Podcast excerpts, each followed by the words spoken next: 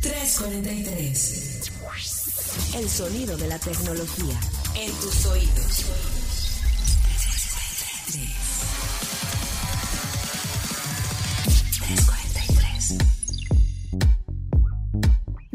Una vez más, pues escuchas a 343 Podcast, el sonido de la tecnología hasta tus oídos. Mi nombre es Gabriela Chávez, editora de tecnología de expansión, y esta vez estamos en la modalidad de Café 343. Hacía ya un buen rato que no teníamos invitado en este programa, pero esta vez nos complace eh, que esté con nosotros Eduardo Zamora, director de Fortinet en México, para hablar de temas eh, de ciberseguridad pero dentro de esta coyuntura del coronavirus, de la cuarentena, ¿de qué tenemos que cuidarnos en línea para no caer en, ninguna de estas eh, de estos correos de phishing o de hackeo o intentos de, alguna cosa de estos, de estos ciberataques. Eh, y me acompaña también eh, Erendira Reyes, reportera de tecnología de expansión. Los saludo en esta cabina virtual del otro lado. Eh, Eduardo, ¿cómo estás? ¿Qué tal, Gaby? Muy bien, muchas gracias. ¿Me escuchan bien? Te escuchamos perfecto. Perfecto, con eso de las tecnologías remotas a veces hay que, hay que comprobarlo. Pero bueno, un gusto estar aquí con ustedes. Muy bien, muchas gracias. Acá, igual que la mayoría de la gente, un poco en aislamiento y aprendiendo a trabajar también de forma remota, ¿no? Con esta situación sui generis que nos está sucediendo y que yo creo que nos va a enseñar o nos está enseñando a trabajar de maneras distintas y a repensar la forma de trabajo. Pues justo, justo hablando de, ese tema, qué bueno que lo, que lo tocas y qué bueno, porque finalmente creo que es uno de los que más está interesando a, muchísimos usuarios, a muchísimas empresas, eh, saber cómo trabajar eh, de forma remota, pero cómo trabajar además de forma segura.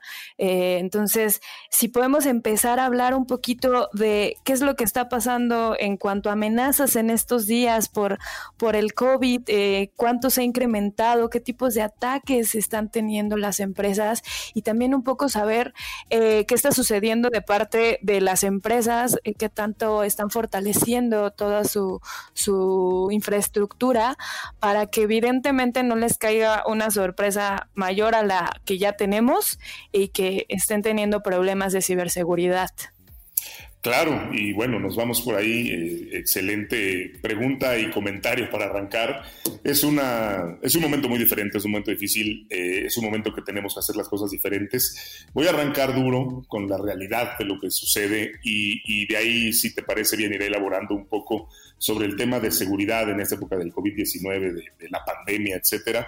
Pero ¿por qué digo arrancaré duro? Es, pues digo, la verdad es que nadie lo esperaba, no es una cosa que se espere, son de esos casos o de esas situaciones pues que no está no están en el, en, el visor, ¿no? no normalmente no estamos no estamos pensando en va a suceder una pandemia, como no estamos pensando en va a suceder un, un huracán o va a suceder un, un terremoto y una pandemia menos. Estábamos, a pesar de que ya habíamos vivido alguna relativamente cerca en el 2009 con el H1N1, creo que aún eso nos dio una, una pequeña... Eh, un pequeño índice para poder empezar a cambiar las cosas. Sin embargo, nos agarró pañales en el tema del, del trabajo remoto. Se ha avanzado mucho en el tema del trabajo remoto, mucho por el, tema, por el tema del home office que las empresas empezaron a hacer ya, hace, desde algún tiempo, pero no todas las empresas estaban preparadas para eso, no todas las empresas, no todas las organizaciones, mucho menos incluso, perdón, pero los gobiernos tampoco estaban siempre listos. Estamos viendo esos casos a nivel global, no solo México. Eh, yo creo que es una cuestión que parte del tema cultural, del, pues esto no va a suceder, esto no me va a pasar, de esto no va no, no es para mí, a mí no me va a suceder y si me sucede es un tema aislado, como este también el tema de la ciberseguridad. Sin embargo, se habían dado pasos muy fuertes y esto nos está haciendo dar pasos agigantados, pero se da una coyuntura de dos cosas y antes de entrar a los temas de los ataques maliciosos y de cómo se está aprovechando la situación, eh, se da una coyuntura de dos cosas, ¿no? Una es eh, toda la gente trabajando desde, desde sus casas o trabajando remotamente, pero dos es también la madurez y la capacidad de las redes actuales, de los grandes proveedores de telecomunicaciones, para soportar precisamente esa carga. La carga se incrementa, se incrementa el ancho de banda de las redes, se saturan las redes y entonces un reto de dos lados, un reto para nosotros y las empresas empezar a trabajar de forma remota, ¿no? teletrabajo, y un reto para las empresas de telecomunicaciones para reforzarse y poder darle a sus clientes la, seguridad y la certeza de que están trabajando bien ahí. Entonces, ambos lados, en el momento que se están, estamos adaptándonos a esto, pues hace que también eh, los mismos delincuentes estén tomando nota y desafortunadamente utilizan esto como una oportunidad para, para tratar de, robar información, alterar información, robar dinero, generar estafas, la mayoría, en su mayoría, por, que vienen por la ingeniería social, ¿no? por correos electrónicos, mensajes de texto, llamadas telefónicas, incluso yo le digo a la audiencia, tengan mucho cuidado, eh, la superficie de ataque es enorme, es cualquier dispositivo que hoy se conecte a una red de telecomunicaciones, ¿no? no solamente Internet, los teléfonos conectados a Internet o conectados a la red de telefonía son vulnerables también, ¿no? En las últimas semanas ha habido aumento fuerte en los intentos de atraer a víctimas, digamos que desprevenidas, ¿no? Hacia los sitios maliciosos, a, que hagas un clic en un sitio malicioso, ¿no? Eh, y muchas de esas estafas. Con los, los focos rojos que mencionas eh, en cuanto a las estafas o las que están relacionadas a ingeniería social, me gustaría saber si ya han detectado eh, algún tipo de, de, incremento ya en porcentaje de phishing, de ransomware, de algún vector en especial. ¿Tienen esto ya, ya mapeado de esta, eh, no, no es difícil ahorita agarrar los porcentajes porque fluctúan mucho día con día, pero el aumento se está duplicando o triplicando incluso algunos días la, cantidad de intentos de, ciberataques, ¿no? Duplicando y triplicando incluso porcentajes más, más, más exactos podremos dar más adelante, ¿no? Yo creo que estamos arrancando con el análisis de esto, pero están pasando dos cosas. Uno, los tipos de ataques digitales que se están, que están sucediendo, que ahorita te voy a comentar, pero están sucediendo algunos otros también, como en los mismos ataques digitales de ingeniería social o en los de telefonía, hay organizaciones o hay delictivas que se están tratando de hacer pasar por organizaciones legítimas, ¿no? Como la Organización Mundial de la Salud, el Centro para el Control de Enfermedades, o incluso inventan nuevas, nuevos nombres de organizaciones y ofreciendo actualizaciones. Sí, claro, y ofreciendo actualizaciones informativas falsas, ¿no? Promeso de acceso a información para defenderte, de acceso a vacunas, etcétera. O sea, la ingeniería social aprovecha constantemente la mayor vulnerabilidad que no se puede parchar o no se puede proteger y que es, desafortunadamente hay que decirlo, la de nosotros, los humanos, las personas. El mayor punto de error empieza en nosotros y empieza por la falta a veces de conciencia de saber que tengo que protegerme, de que tengo que tener, eh, protegerme porque me van a atacar, porque van a intentar hacerlo, y de tener los mejores hábitos al respecto. ¿no?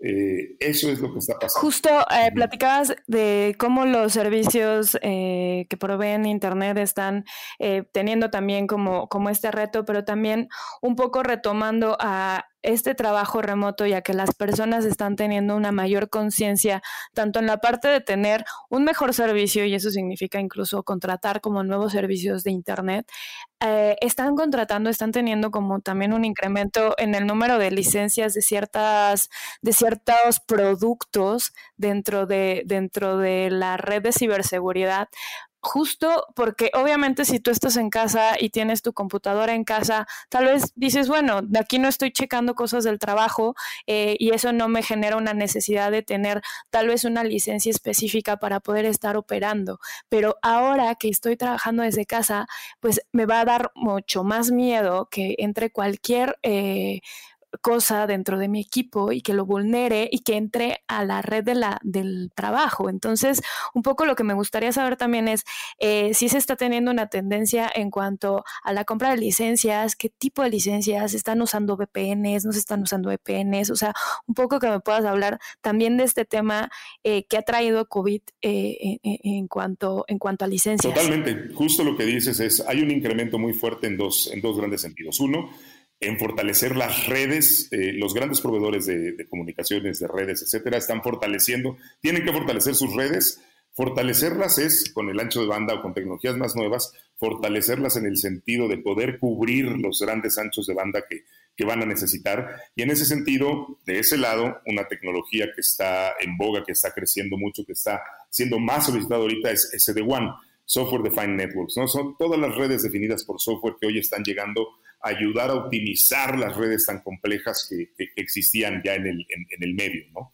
Eh, redes que por su definición ayudan a optimizar y hacer mucho más sencilla la administración de las redes, a no tener caídas iguales, etcétera. Entonces, SD-WAN es una tecnología en boga, es una tecnología que está creciendo y que va a ayudar mucho del lado, digamos, atrás de la trinchera, ¿no? Donde, donde nos estamos preparando las empresas de telecomunicaciones y también las empresas que estamos mandando a la gente a trabajar para fortalecer las redes, hacerlas más óptimas, que aguanten una caída y digamos tener un pequeño plan de resiliencia, es decir, ¿qué pasa si me caigo? ¿Cómo me puedo conectar? ¿O qué tan rápido puedo echar a andar de nuevo la red?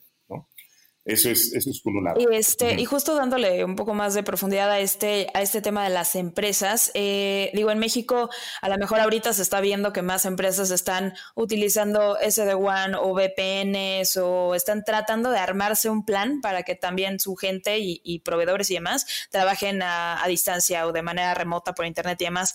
Pero es muy bien sabido que en el país ni gobiernos ni empresas eh, realmente le dan mucha importancia ni mucho presupuesto al tema de ciberseguridad. Entonces, eh, en tu opinión, ¿qué tan preparados ah, eh, los agarró toda esta contingencia en temas de ciberseguridad, tanto a, gobiernos como, como a empresas? Eh, no sé si tú has notado ahí que, les está costando trabajo o, lo están haciendo de manera sencilla. No, definitivamente les está costando mucho trabajo. Nosotros justamente los ayudamos a verlo de manera un poco más sencilla. Yo había hablado en algunas otras ocasiones de que desafortunadamente hay que decirlo, nuestro gobierno está pasos atrás de otros gobiernos, ¿no? Eh, eh, y, sobre todo por una, por lo que tenemos que tener es una mentalidad hacia adelante, una mentalidad de, modernizarnos.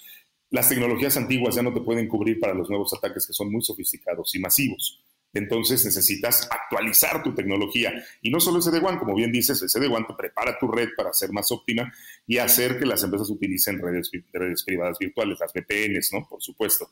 Eh, no, no estábamos todos, eh, los gobiernos y las instituciones en general no estaban bien preparados. Hay una masa crítica importante de redes que están sostenidas de alguna manera y que pueden funcionar, pero para el volumen que se va, que se está hablando hacia adelante, nos falta dar algunos pasos importantes y estamos para ayudarles.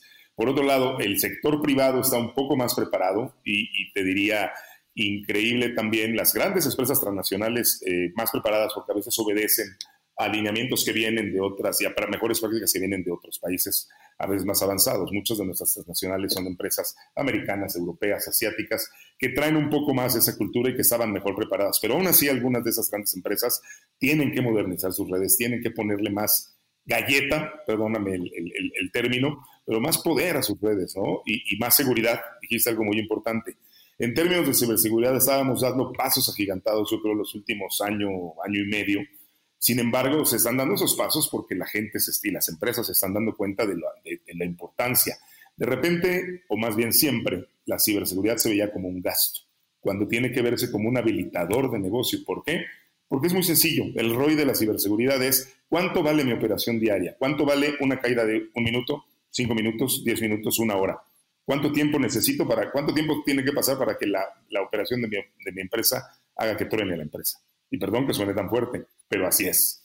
¿No? No, no, totalmente. Este, y, y este, y perdón que, que, que, no sea ping-pong una y una pregunta, pero justo, este, ahorita mientras estamos eh, grabando, me llegó una pregunta de, que, de algún querido podescucha, este, por, por, eh, por mail, y me preguntan algo que creo que es, eres justo la persona para podernos contestar en este, en este sentido, pero me preguntan, ¿qué tan preparado o vulnerable está el sistema de salud federal y local en el tema informático y qué tan factible es que un ciberataque pueda frenar sistemas como respiradores o eh, sistemas de hospitales que ahorita son de vital importancia para mucha gente que está hospitalizada. Totalmente una excelente pregunta y, y observación. Es complejo, es complicado decirlo. Hoy en la mañana yo estaba dando un webinar sobre resiliencia corporativa, que no es más allá que preparar a tu empresa para poder eh, salir adelante, para poder regresar a tu estado normal en caso de un incidente, de una caída, de un ataque. Y hablaba de que todas las industrias son vulnerables. Ojalá no todos los escuchas, ojalá ustedes tampoco, pero quien haya estado en una sala de, terapia intensiva, por ejemplo, puede ver que hay decenas de aparatos, decenas de aparatos conectados a, los, sistemas naturales de la persona, ¿no? del, del paciente. La gran mayoría de esos sistemas hoy son digitales. Muchos de esos sistemas en los hospitales más avanzados eh, sobre todo, son sistemas digitales que están conectados a una red. Entonces, en ese caso, la ciberseguridad ya entra en temas difíciles porque, porque son temas de vida o muerte, ¿no? ¿Qué pasa si todos esos equipos digitales son es hackeado la central de los equipos digitales, de la red a la que está conectado ese equipo y se cae? ¿Cuánto tiempo puede el paciente subsistir o sobrevivir sin esos sistemas que están monitoreándolo, ayudándolo, dándole, dándole eh, algo, ¿no? O sea, dándole algún, algún, alguna inyección, alguna vitamina, alguna transfusión, lo que sea.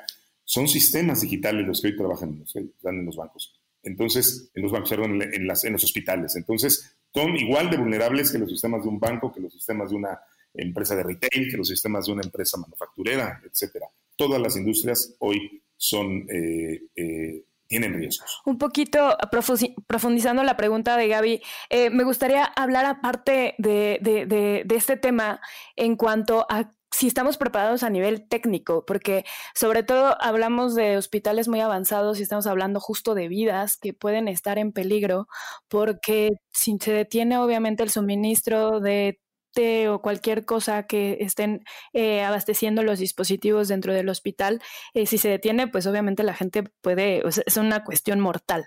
Eh, pero a nivel técnico, porque sobre todo si tenemos una, una tendencia en general en América Latina, donde tenemos problemas porque no estamos actualizando nuestro core a nivel de institución privada, a nivel de institución privada en cuanto a salud y a nivel institución estatal en, en, el, en, el, en la escala de salud, eh, sí tenemos obviamente esta parte técnica, no tenemos esta parte técnica, ¿qué está faltando?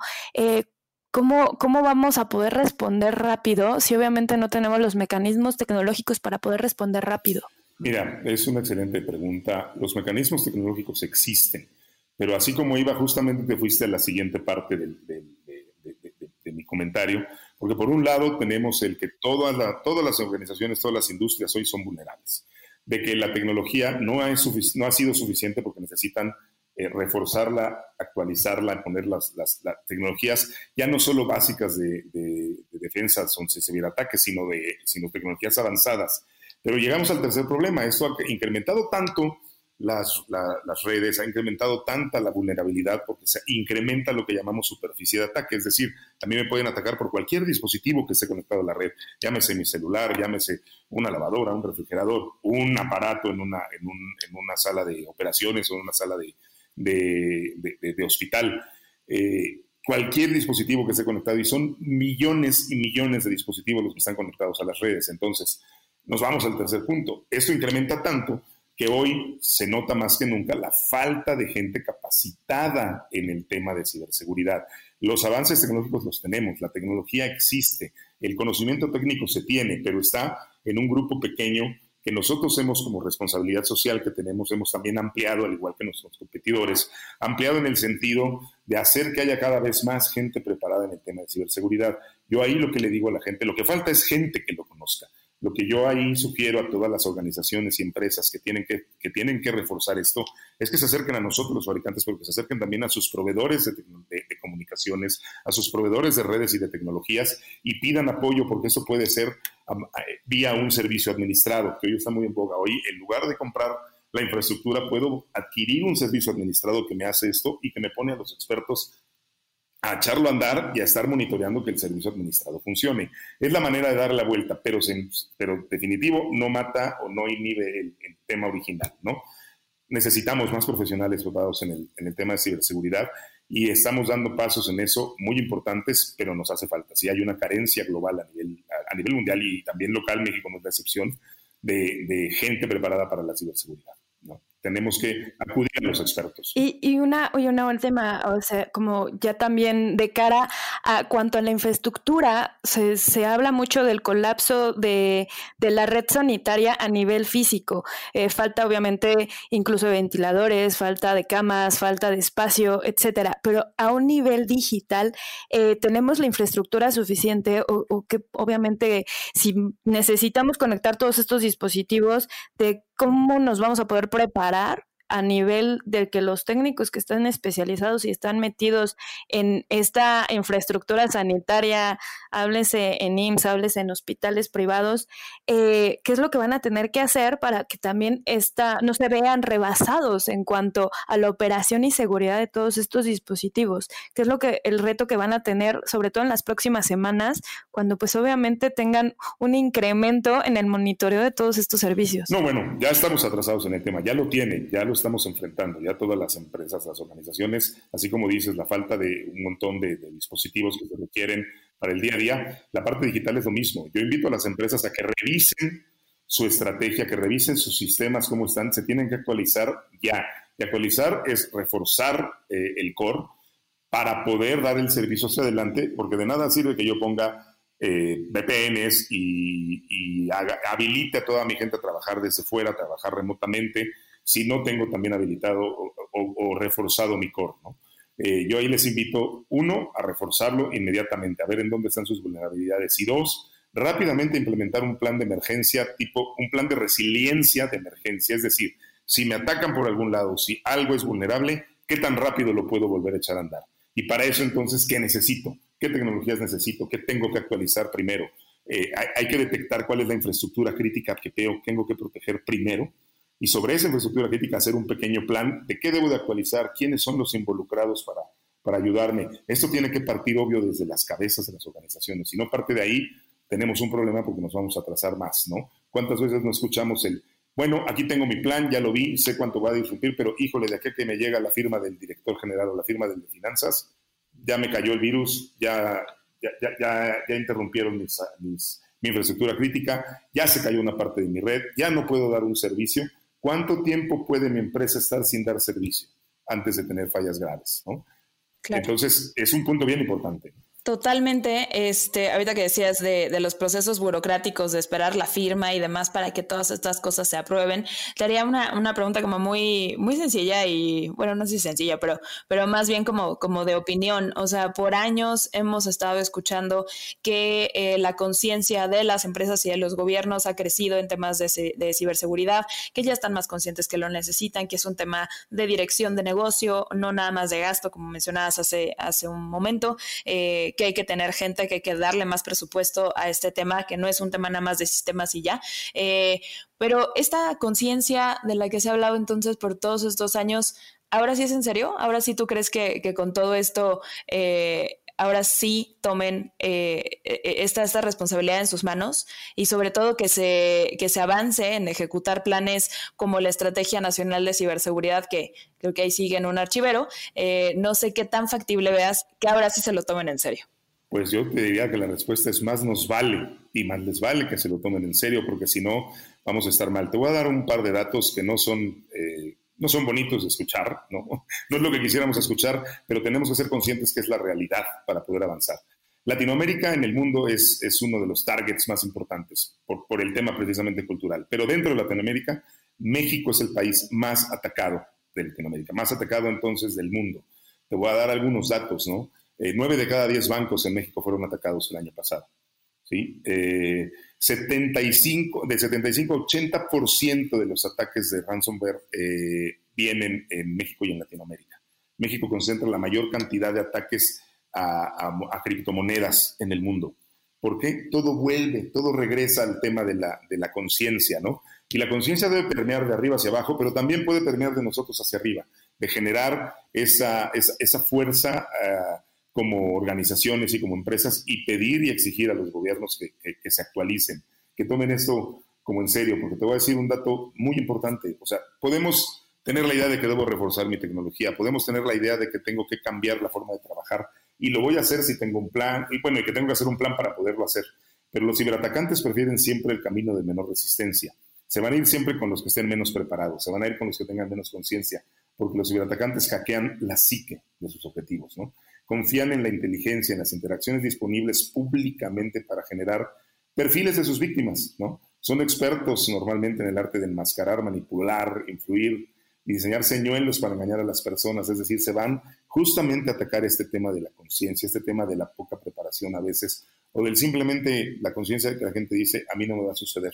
Eso es lo que prefieren los ciberatacantes. Por supuesto, de ahí ya investigan donde haya esa falta de conciencia, seguramente habrá una carencia tecnológica o, un hueco o varios huecos tecnológicos porque no están protegidos al día, ¿no? Hay que comprender todos los tipos de ataques y podernos preparar a ellos, ¿no? Yo, siempre hablo mucho del, hay ataques conocidos, me puedo preparar para los ataques conocidos, pero también tengo que prepararme y tener conciencia de qué tan listo estoy por los ataques desconocidos. Los ataques cambian constantemente a través de los años. Hay nuevas vulnerabilidades y nuevos atacantes, nuevos virus, nuevos ransomware, nuevos, nuevos estilos de ataque, ¿no?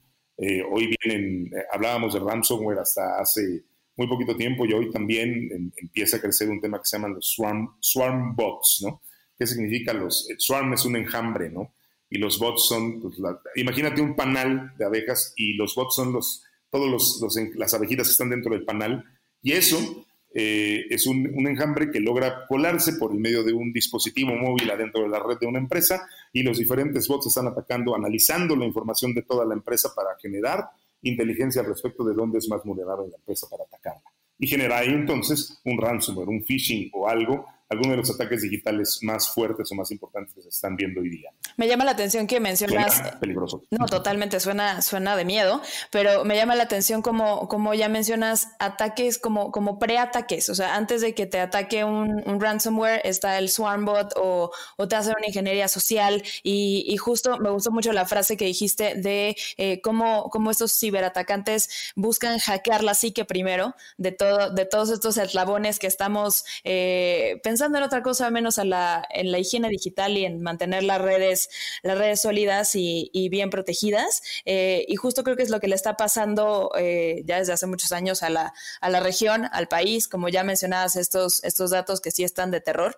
Veía un poco el reporte de, de Fortinet que ustedes sacaron hace hace unos, unas semanas, eh, creo, pero mencionaba, había un dato que, a mí me, me, sacó muchísimo de onda de los 35 millones de ataques al día. ¿Eso es a nivel regional? Eso es a nivel México. este, tenemos... Que, esa cifra eleve la conciencia. Exacto. Eh, mira, sí, y no, y, no, y no nos gusta, o sea, desgraciadamente, y justo hoy una pandemia, una crisis como la que estamos viviendo, nos enseña que sí hay que, desgraciadamente sí hay que entender o tenerle miedo para poder reaccionar a veces, pero no es la forma en la que nosotros queremos llegar al mercado, queremos llegar con un cambio de conciencia, con un warning de que lo que tienen que hacer simplemente es concientizarse, saber que me van a atacar, saber que soy vulnerable y entonces ya puedo entender armar un plan rápido ahorita de emergencia, de ver dónde estoy más vulnerable, dónde me tengo que reforzar, si estoy haciendo que la mayoría de la gente o todos estén trabajando de forma remota, cómo me aseguro que esos trabajadores remotos estén eh, asegurando las redes de su casa, asegurando asegurándolo y es vía una VPN, por supuesto que hablábamos hace rato, pero esa VPN tiene que venir con seguridad y esa VPN tiene que estar dentro de una red que tiene seguridad, que, se está optimizando, que se está reforzando, reforzando constantemente, ¿no? Es, es como, sí, efectivamente, o sea, el tema es hackear la psique, porque desgraciadamente el, el, eslabón más débil es el humano. Un poco hablando ya a nivel como, como bajarlo lo más posible, eh, si tenemos una, un comienzo de digitalización forzado en todos los sentidos, en empleados, en empresas, en empresas grandes, en formas de trabajar distintas, ¿de qué forma podemos poner o sea, los ejemplos más simples para que justo este cambio de conciencia sea posible? Porque volvemos al mismo punto, llevamos años hablando de digitalízate, digitalízate, digitalízate y no lo hacían y de repente lo están empezando a hacer y no saben cómo hacerlo, no saben cómo implementarlo. ¿De qué forma a nivel de guía de ciberseguridad for dummies, casi casi, tendríamos que empezar a hablar eh, para, que, para que la gente lo entienda y para que no lo tome como algo que tengo que hacer, pero igual si no lo hago en este momento no pasa nada. Un poco para, pues obviamente sí concientizarlos. Claro, bueno, hay que dar pasos fuertes en, todos los aspectos, ¿no? Yo, yo hablo de, un, de la concientización desde los más altos niveles de las organizaciones y las empresas para que baje como, como un plan de, digamos, básico de, de recomendaciones o, o, mejores prácticas de ciberseguridad. Entonces, parte de las cabezas en donde tienen que concientizarse y analizar su, su, rápidamente, porque estamos, estamos cambiando muy rápido, rápidamente tienen que analizar dónde son vulnerables y qué tienen que reforzar, qué tienen que cambiar y qué se tienen que modernizar, porque hoy la, la, no, no, hay empresa, empresa que no se monte a la transformación digital y a la innovación digital, esa empresa que no va a sobrevivir, eso lo sabemos. Las empresas que se están montando tarde, digámoslo así, a la innovación digital, tienen que darse cuenta que la base de su pirámide tiene que ser la ciberseguridad no hay transformación digital sin ciberseguridad. ¿Por qué? Porque aumenta el, número de, la superficie de ataque, el número de, lugares por donde me pueden atacar. ¿no? Y hay que hacer, tanto a nivel corporativo como a nivel personal, una serie de recomendaciones de mejores prácticas, ¿no? Eh, hay que saber cuáles son los ataques más, más comunes y más sencillos, como el phishing, ¿no? Eh, que son los que llegan a tu, a tu, a tu, los que te llegan al, mail corporativo o personal, ¿no? El, el, smishing, que son los que te llegan mensajes de texto, los SMS, ¿no? Con un mensaje malicioso. El phishing, que es también eh, los ataques al, teléfono. La telefonía hoy es digital en gran, en gran parte también, ¿no? Y hay una serie de, ataques más que, podemos hablar, pero yo creo que es tiempo de hablar de las mejores prácticas ¿no? y de cómo empieza en nosotros. ¿Cuáles son las recomendaciones de, seguridad para proteger tu información personal? Que son muy similares a lo que tienen que hacer las empresas y las organizaciones. ¿Y cuáles serían así en un ABC como súper, como decía Ere for Dummies, eh, en algo súper, súper básico?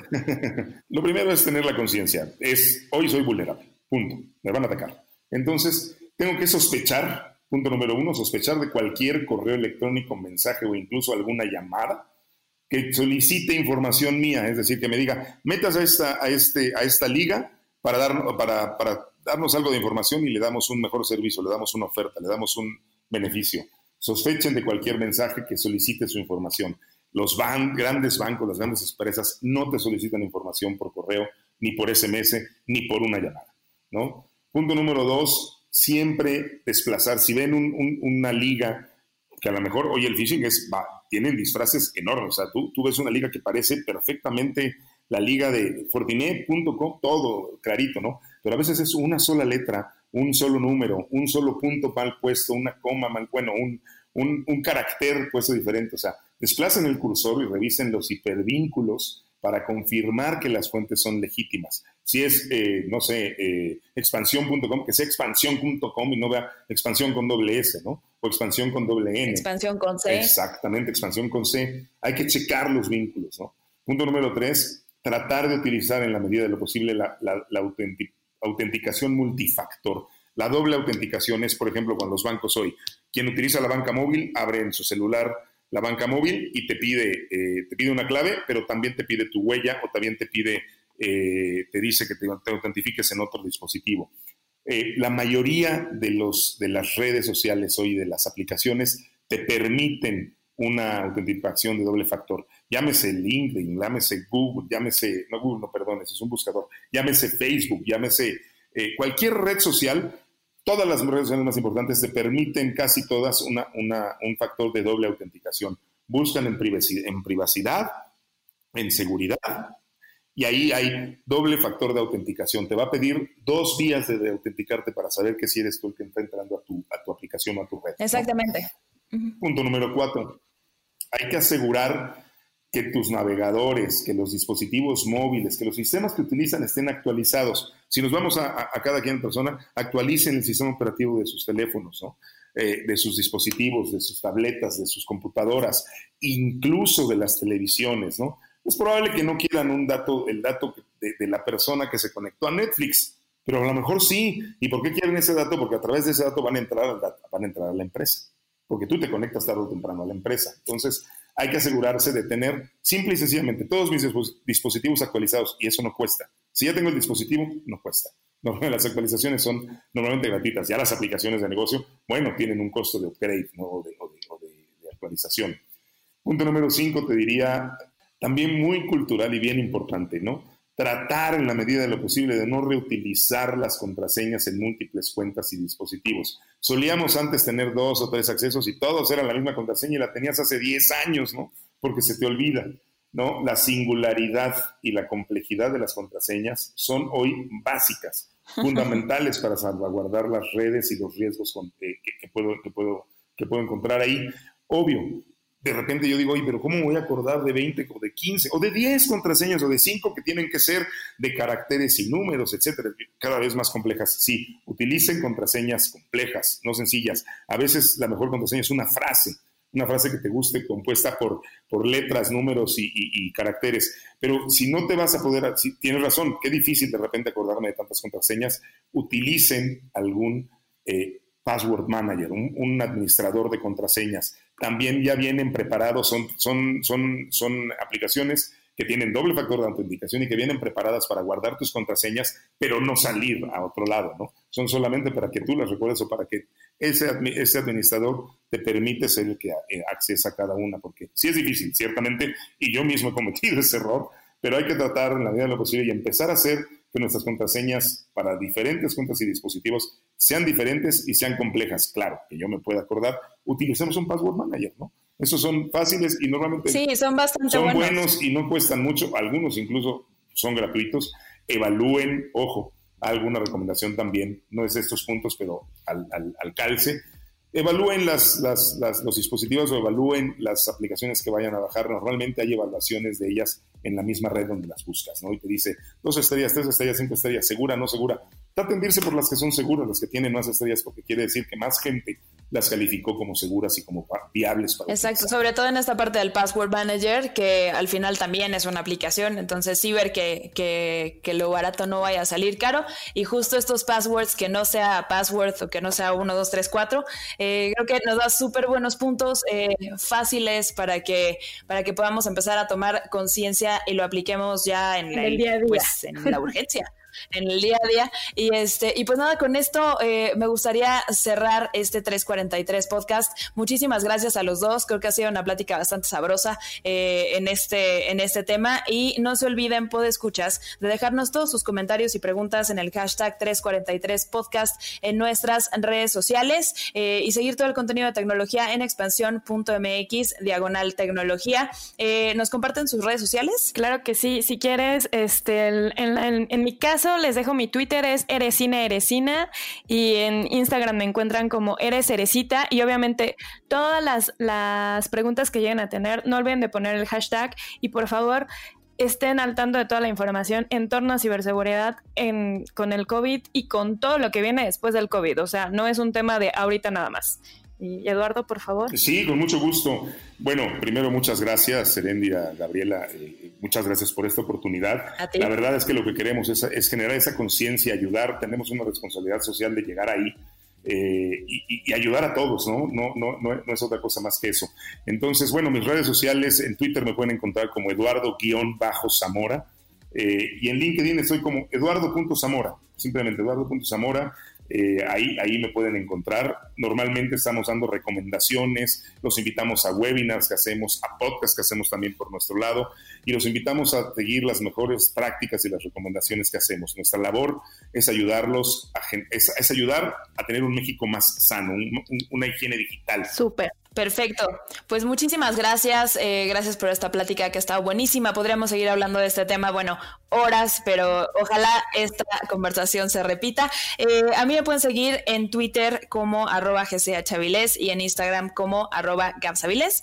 Y fue un gusto. Nos escuchamos la próxima semana, puedo escuchas. Mil gracias. Bye bye. Gracias. Hasta luego. Bye.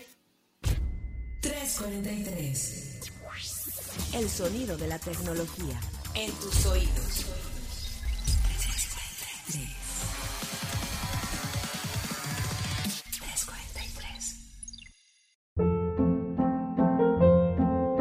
Hold up. What was that? Boring. No flavor. That was as bad as those leftovers you ate all week. Kiki Palmer here, and it's time to say hello to something fresh and guilt-free. Hello Fresh. Jazz up dinner with pecan-crusted chicken or garlic butter shrimp scampi. Now that's music to my mouth. Hello Fresh. Let's get this dinner party started. Discover all the delicious possibilities at hellofresh.com.